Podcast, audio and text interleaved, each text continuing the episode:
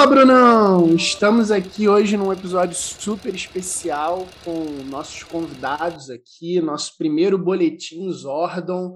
Conta aí, Brunão, com quem que a gente está e o que que a gente está fazendo aqui de diferente desses conteúdos que a gente prometeu tanto ano passado e agora aos poucos a gente vai lançando.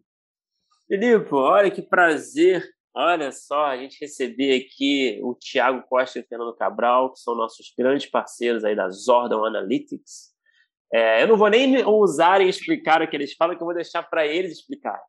É, eu só adianto aí que eles trazem sempre informações muito legais, né, de dados, de tendências de mercado, nosso mercado audiovisual.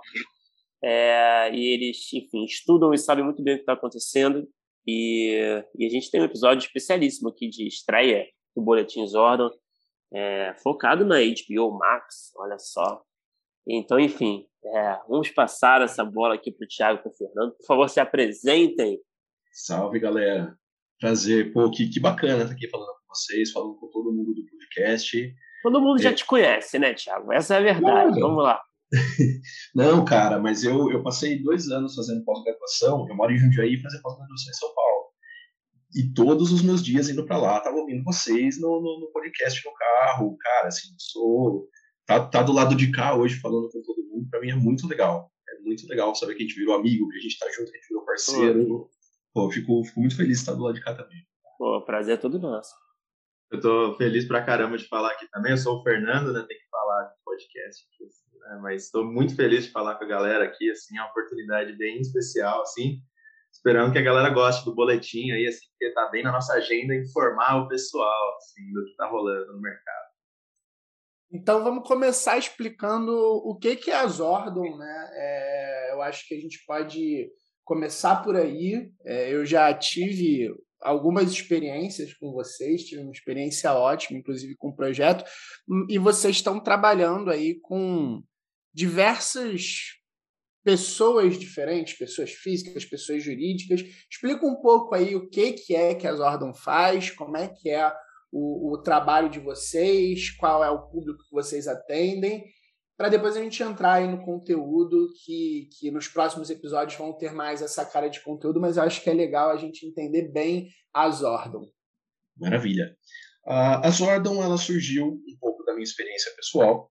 É, eu, eu, tenho uma experiência, eu trabalhei muitos anos no em TI, e daí um dia eu falei, chega dessa vida, eu quero conhecer, eu quero migrar para o mundo do audiovisual. Só que chegando aqui, é, eu imaginava que a gente ia encontrar um, assim, um, um, mundo do audiovisual um pouco mais estruturado, sabe? A gente fala de streamings grandes, empresas grandes de tecnologia que usam uma, uma quantidade muito pesada de tecnologia. É, só que quando eu, eu, tive esse primeiro contato com o mercado, a gente ainda percebe é, um, um, processo ainda muito intuitivo, muito é, talvez para um artístico até. Né? E a gente não tem nada contra esses processos mais artísticos e intuitivos, porém a gente está vivendo uma realidade hoje de grandes streamings que pede um mercado um pouco mais comercial, um, um mercado um pouco mais voltado para o business. E é nesse lugar que a Zordon entra. É, a gente está aqui para ajudar essas empresas de audiovisual então, seja um produtor, seja um roteirista, a, a colocar melhor o produto deles de acordo com a vontade do público. Né? Então, o que, que a gente faz? A gente faz pesquisas na internet, a gente revira a Big Data de todas as maneiras que vocês podem imaginar. Né? A gente vai revirar rede social, a gente vai revirar sites de pirataria, a gente vai revirar pesquisas no Google, enfim, tudo que você pode imaginar, para que a gente consiga entender e determinar é, o que o público está querendo e o que, que o público está assistindo. E em cima dessas análises do que, que o público está assistindo, está querendo, é, a gente consegue dar insights para melhorar projetos, para direcionar melhor os projetos, para que eles conversem melhor com o público que eles querem atingir. Parece papo de nerd, mas quando a gente vê acontecendo, dá uns resultados bem legais, viu? Funciona bem. Inclusive, nesse nosso primeiro episódio, a gente escolheu né, falar sobre HBO Max porque a gente conversava muito sobre os produtos da HBO, que, que são produtos que nós, roteiristas aqui do primeiro tratamento, e muitas das pessoas que conversam com a gente no dia a dia, a gente fica é, embasbacado, né? A gente tem umas séries. Eu acho que, para mim, as melhores séries atuais são quase todas da HBO, se não todas da HBO. A gente fala muito assim de rankings e tops. Eu sou uma pessoa que sempre estou pensando muito nisso. É, elas são da HBO e a gente conversava sobre como a HBO Max pode passar uma impressão falsa para quem está acostumado com esse conteúdo premium né, da HBO. Então, acho que seria legal vocês começarem né, a colocar o pé no chão dos roteiristas, produtores, etc., e falar um pouco sobre o que, que, é esse monstro HBO Max, para onde ele deve ir, o que, que ele está fazendo. Eu acho que é, é muito bom para um primeiro episódio a gente conhecer esse, que é um dos mais streamings que tem aqui no nosso mercado, né? Chegou com tudo esse ano e é interessante a gente entender. É, mas olha, se for para trazer notícias ousadas e polêmicas, por favor, tragam com gentileza, tá? Forma muito educada aqui. Claro. É só carinho, tá tranquilo. Mas eu, eu, queria já começar com um pouco dessa linha, assim, né? Porque o, o, streaming chama HBO Max e aí leva a gente a pensar, nossa, é o streaming da HBO, assim. Mas o HBO Max não é o streaming da HBO, ele é o streaming da Warner Media com a Turner. Isso é uma coisa que, sim, ele pega muita coisa além da HBO. Ele pega a Warner, a DC, pega o Cartoon Network, tem muita coisa que está além do, do conteúdo HBO por, por acaso eles elegeram a HBO para chamar o, o, streaming deles, assim, mas quando a gente olha para o conteúdo que está no, no canal deles, o conteúdo Prime, HBO, que a gente ama, assim, ele tem um espaço lá, mas não é o, o grande espaço, né? Só para fazer um, um, briefing geral aqui da história, né? O, a HBO surgiu ali como é, a, a, a história da HBO tá meio parecida com a da Netflix, assim, né? A HBO tá para a história da televisão a cabo, como a Netflix tá para a história do streaming. Eles foram meio pioneiros a passar cabo no, nos Estados Unidos, então eles viraram um grande conglomerado com, com, com isso e tal. E aí eles viraram um grande lugar para passar esse conteúdo que eles começaram a fazer com, com a, eles distribuíam cabos, ganhavam grana com isso e aí eles começaram a produzir esse conteúdo nos anos 80 e 90 que a gente começou a amar, que depois veio lá do The Wire nos anos 90, o Oz, e aí nos anos 2000 foi evoluindo para chegar no Succession hoje, que agora é um super é, é, um super gigante aqui assim de prêmios, né? E é uma coisa que no Brasil está pegando um apelo agora na terceira temporada, né? É, mas aí, para a gente já entrar nessa lógica, esse conteúdo Prime que a gente ama da HBO, ele não é o maior, ele não é o favorito do brasileiro hoje, quando a gente olha em termos macro, assim.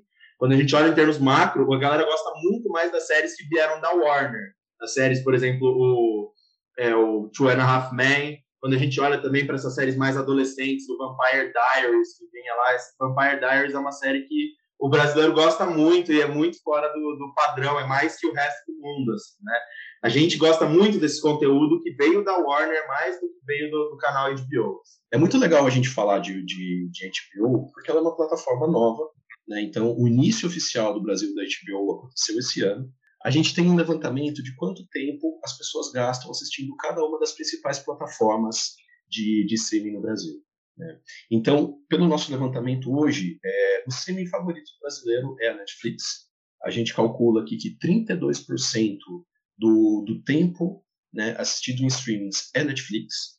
Depois a gente vai para a Prime Video, para a Amazon, né, que tem 26% de tempo. Depois vem Disney, com 10%, Globoplay com 8%, e daí a gente vê a HBO com 7%.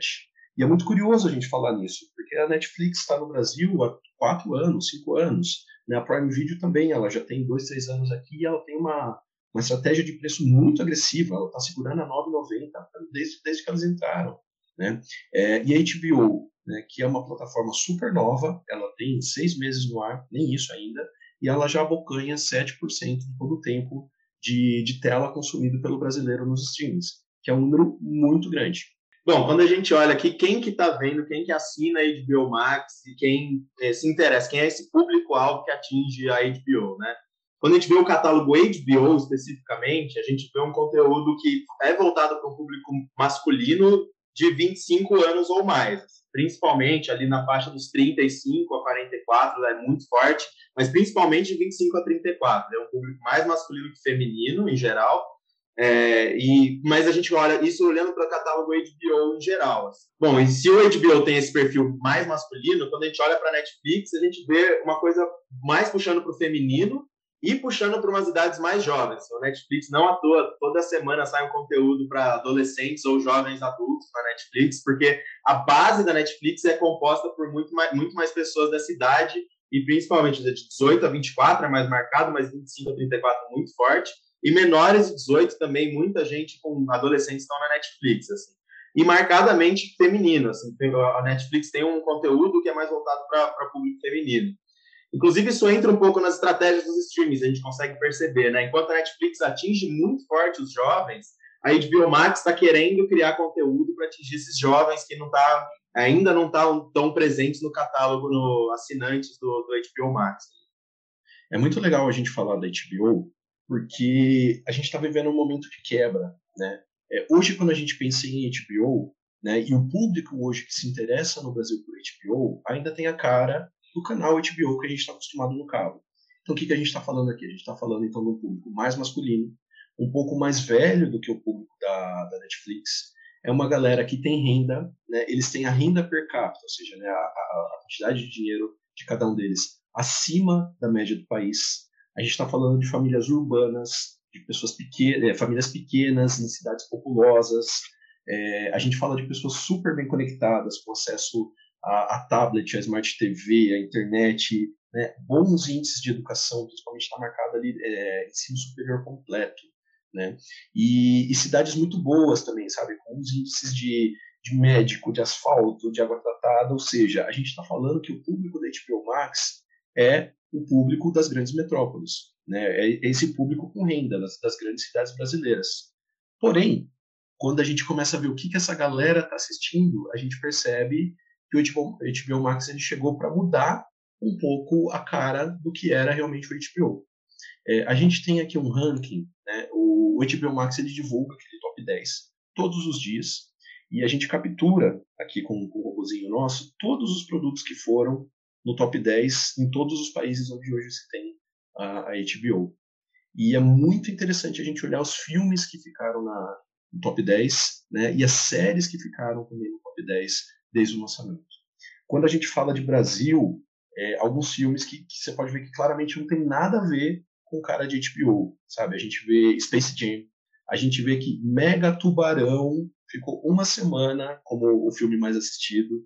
Meninas Malvadas também, sabe aquele filme de 2000 e pouco, né, com a Lindsay Lohan também ficou é, uma semana.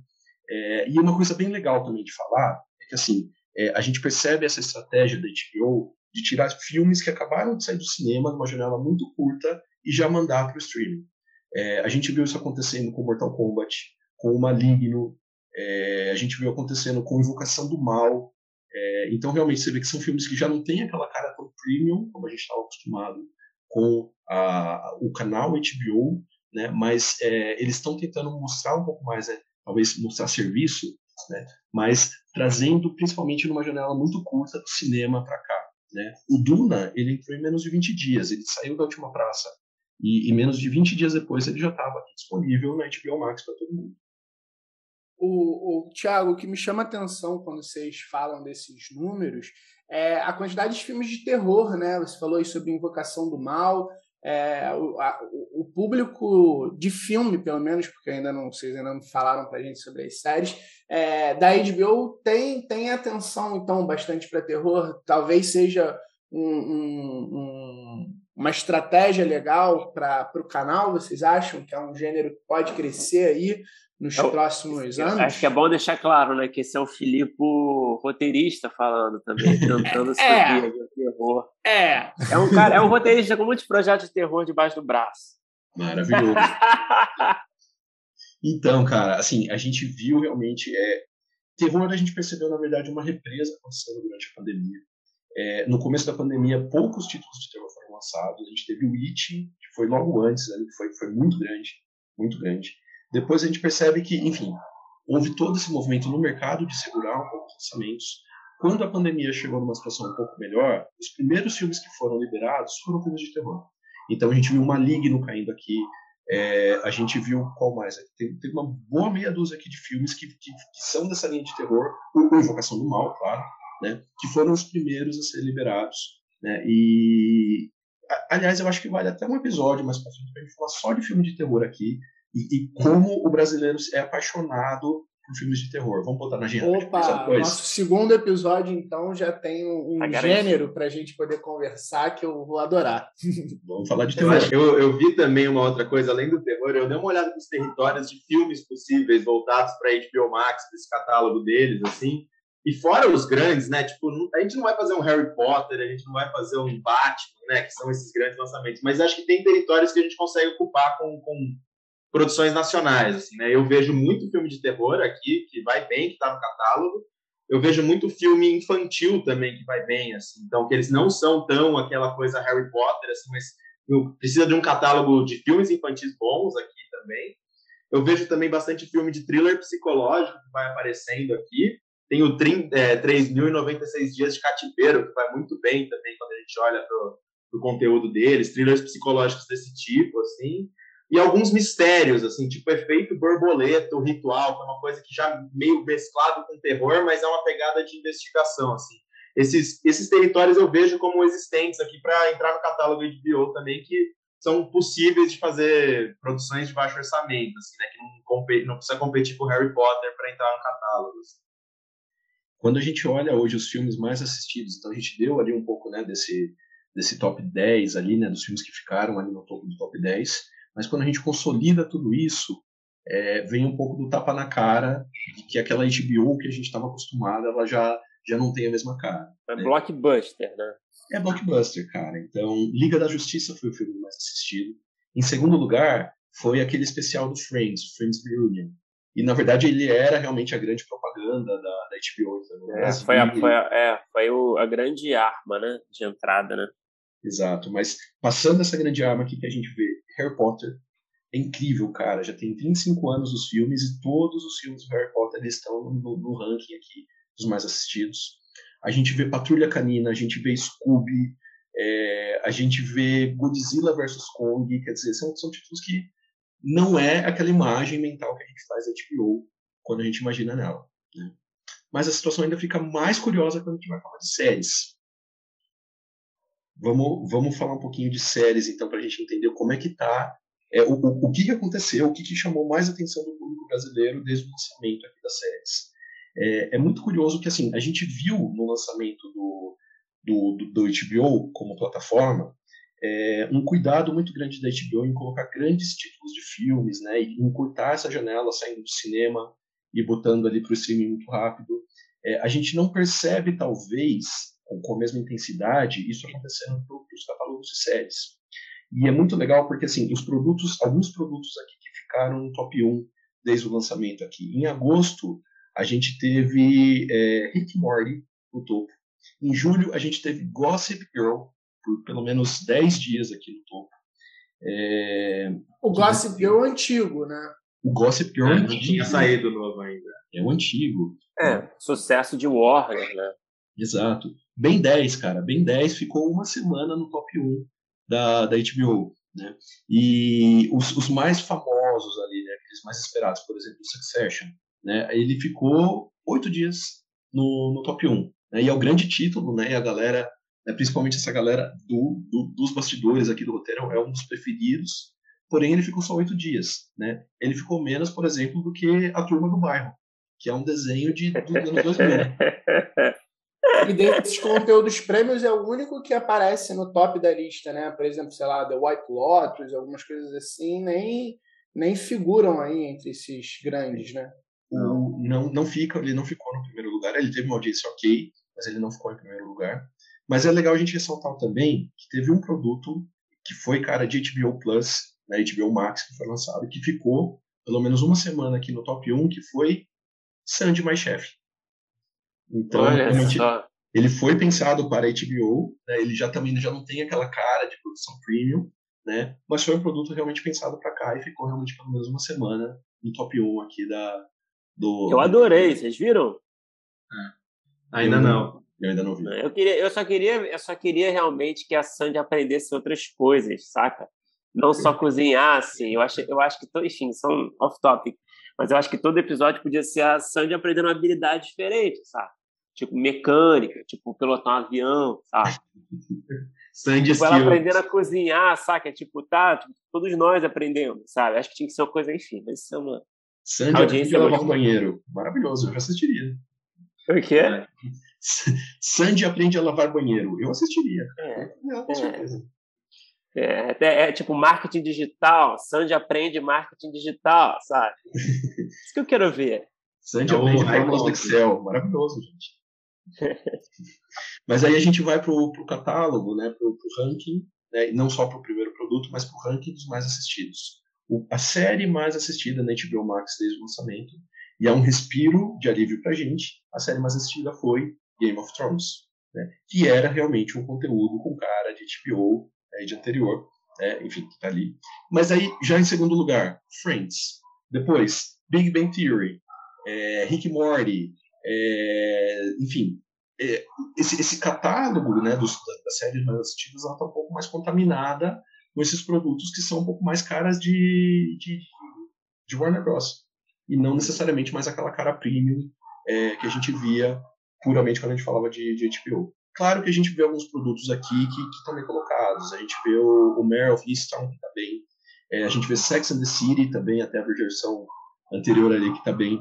White Lotus também, que foi, e, e Generation também, são produtos recentes, eles estão bem, eles não estão ali no topo, né? Mas eles estão bem, né? Ele está perdendo para o jovem Sheldon? Está perdendo, mas ainda assim ele está bem colocado. Né? A gente comemora isso do lado de cá. O... Mas para quem está querendo escrever projeto para HBO Max, aí além dos reality shows que a gente viu com o Sandy Mais Chef vai aparecer outros realities, outros programas de variedades reais, assim as, tem as, HBO, as icônicas HBO aí muito fortes, tem essas comédias, então Big Bang Theory, Friends, mais antigas, mas a gente vê um Rick and Morty, a gente já vê uma coisa um pouco mais com arco também ali de comédia aparecendo, e, e também conteúdo infantil, né? A gente, o, o, apareceu o Turma do Bairro ali, mas a gente vê, por exemplo, o Irmão do Jorel, né? Uma série nacional muito forte, assim. Então, conteúdo infantil também para cartoon, ele entra bastante aqui, no, no, entra no, no, olhar da HBO Max, né? No fim das contas, está dentro do campo deles aqui. Então, vocês acham que, é, para as pessoas que estão olhando aí para o mercado, para a HBO, quem olha HBO, na verdade, tem que pensar Warner. É, tem que se é, é, é contentar ou então mirar o que a gente estava mais acostumado a ver ali nos caras fechados, é, Warner, Cartoon, Warner, Cartoon, esses canais talvez sejam um, mais o foco aí de produtores, roteiristas, autores que pretendam apresentar projetos aí nos próximos anos para a HBO. É isso que vocês acham? O que a gente está vendo, cara, a gente está vendo um movimento muito grande da HBO é, em buscar uma popularização. Então, e, e a gente tem indícios muito fortes para isso. Então, primeiro, os produtos mais assistidos são os produtos mais populares. Segundo, as contratações que a HBO já tornou pública que fez. Então eles trazem né, para o casting da, da HBO não só atores, mas também o pessoal de trás de cena também. É um pessoal muito próximo de novelas, das novelas brasileiras, enfim, de produtos mais populares. Né? Eles, eles trazem, eles estão planejando uma história para contar é, o crime da, da família Nardoni. É, eles trazem também o, o ex-chefe da, das novelas da Globo para fazer parte do time e desenvolver um núcleo de, né, de dramaturgia para cá. Então, enfim, é, a gente percebe esse movimento muito forte de trazer mais uma pegada mais popular para cá. Né?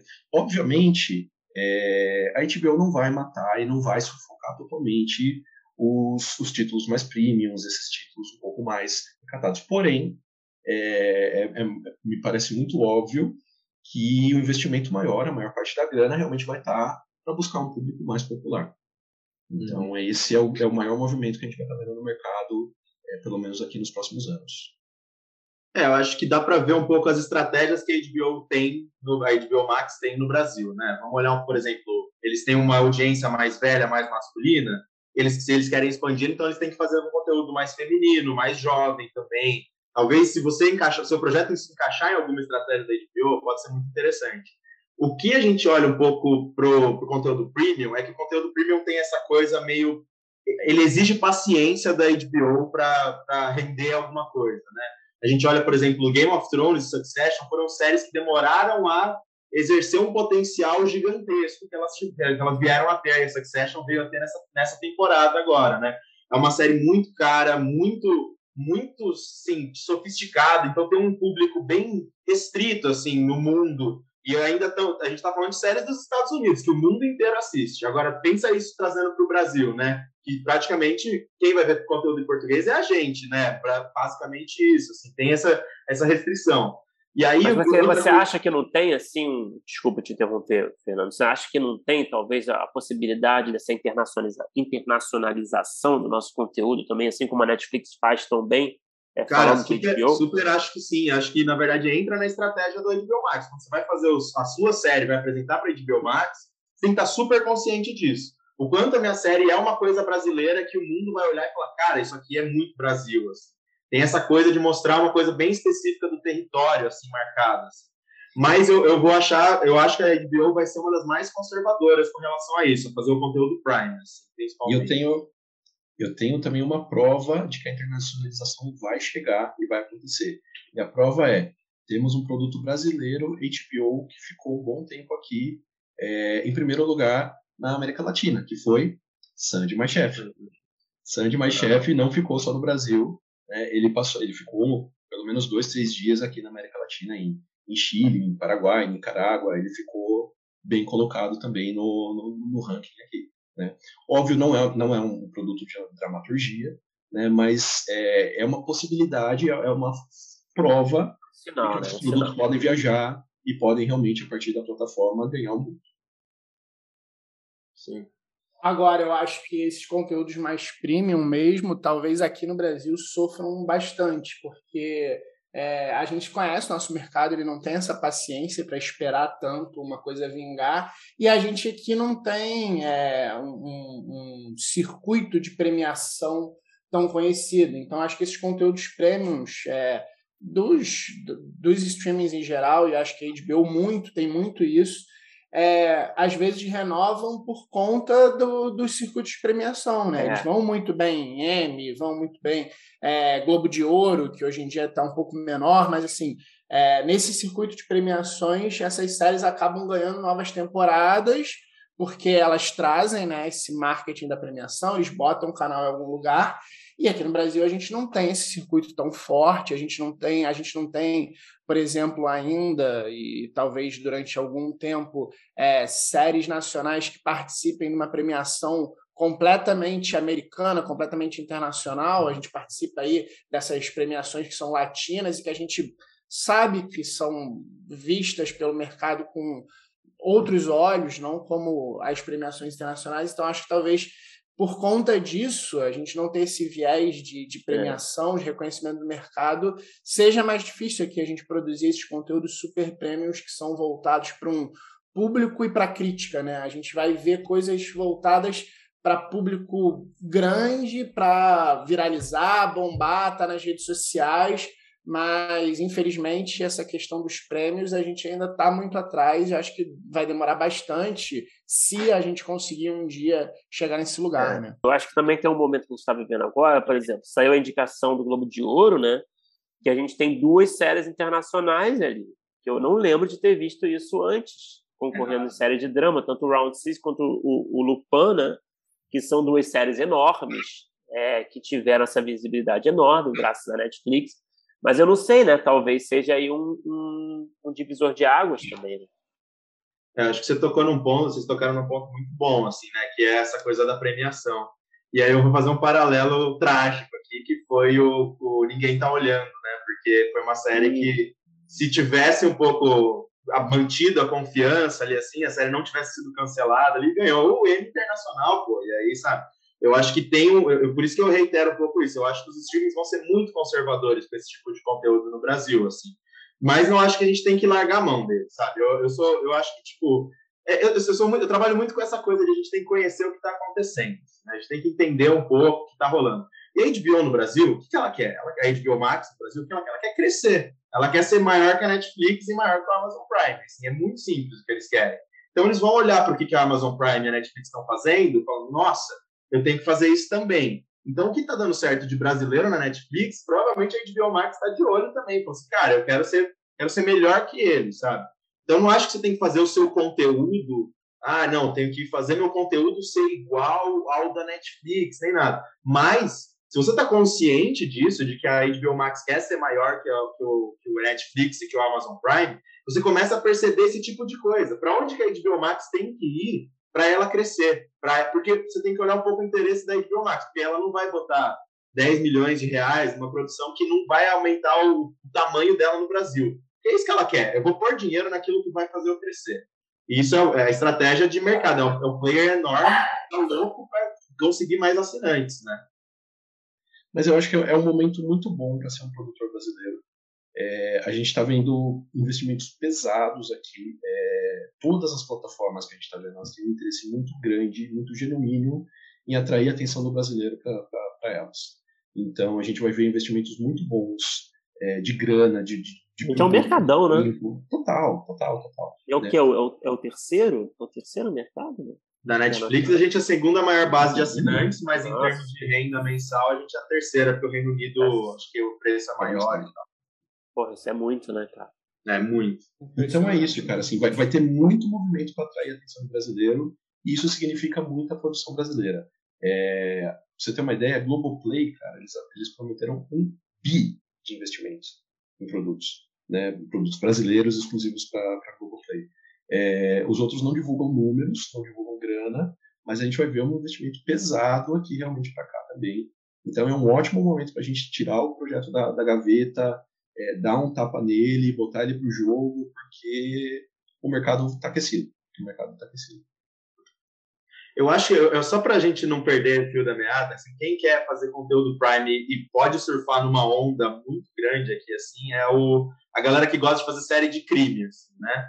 Porque acho que tem muito campo para explorar e eu aposto que todos os streamings vão continuar querendo fazer séries de crime brasileiras, assim, porque elas são tão competitivas quanto as internacionais quando a gente olha para a audiência no Brasil. A gente está falando de Dom, que saiu agora no Amazon Prime, a gente está falando do Impuros, que é um gigante em vários streams, estava no Amazon Prime, a gente viu ele entrando no Star Plus, toda hora a galera quer ver o Impuros no catálogo. Então a gente apostaria que se você tem um conteúdo Prime de crime, ele, a galera vai estar de olho, assim, né? vai estar de olho, porque o conteúdo nacional desse gênero é muito forte. Pô, fico bem feliz em saber disso. É, pessoalmente feliz. Nossa, fico tão feliz quando a gente acaba a conversa assim, de forma otimista, cara tão, tão raro, né? Então, essa nota de otimismo. Nossa, obrigado, gente. Tem que dar uma passeada no, no lugar sombrio, né, para poder encontrar a luz depois. Assim, acho que faz parte. Obrigadão, galera. E, bom, em breve teremos aí mais, muito mais, né, do Boletim Zorra. Legal. Isso, fiquem aí ligados nas suas redes sociais. Esse boletim está aberto aí para todos os nossos ouvintes.